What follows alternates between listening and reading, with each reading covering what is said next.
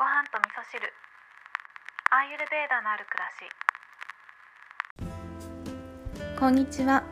アーユルベーダアドバイザーの土井京子です、えー、今日はですねオイルケアについて私が感じたことをお話ししたいなって思うんですけどその前にですね最近新規のリスナーさんがすごく増えてきてるなっていうふうに思っていて本当にね皆さん毎日聞いてくださってお付き合いくださってありがとうございます。なのでねちょっとこの番組の更新のタイミングとかについても一度あのおさらいでお話ししておこうかなと思うんですけどいつもねだいたい前日に収録したものを、まあ、収録時間は結構朝やることが多いんですけど前日の朝収録したものを次の日の朝6時ぐらいをめどにね毎日更新しております。なのでねだいたいまあ朝聞いてくださるっていう方もいるし夜派の方もね結構いらっしゃるんですよ。なんかあの聞きながら寝落ちするっていう方もいらっしゃったりとかあとはねあの番組自体が結構短いので23日に1回ねまとめて23個エピソードを続けて聞いてくださるっていう方もいらっしゃいます。はい、皆さんこれからもどうぞよろしくお願いします。でオイルケアについて感じたことなんですけれどもアーユルベーダでは体にねオイルを塗っていくっていうことがとっても重要とされているんですね。でオイルを塗ってオイルを塗り込んでいる人っていうのは老けないってはっきり言ってるんですよ。これ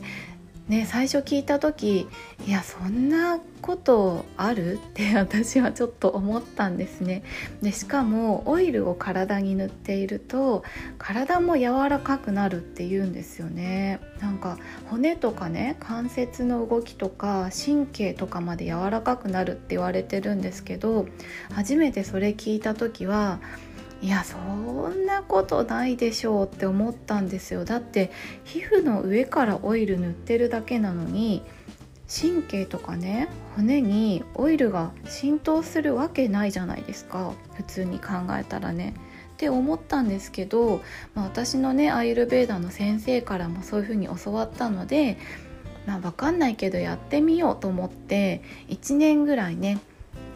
毎日じゃないですよ。毎日じゃないけど乾燥が気になる時とかには体にオイルを塗るってことを続けてきたんですね。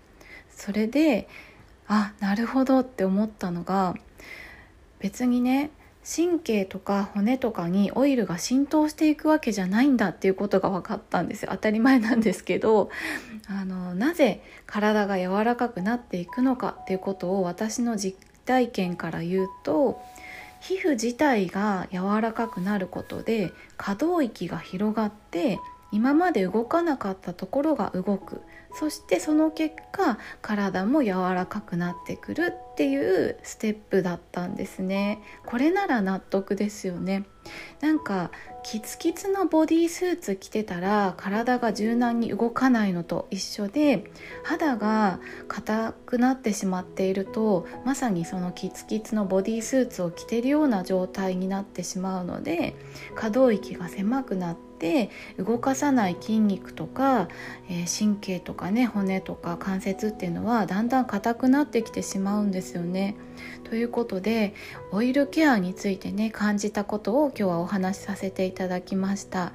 なので、まあ、体が硬いな柔らかくしたいなっていう方も肌をね柔らかくしてあげるっていうことはねすごく重要なんだなっていうことをね今日あの感じていただけたかなと思います今日も聞いていただきましてありがとうございます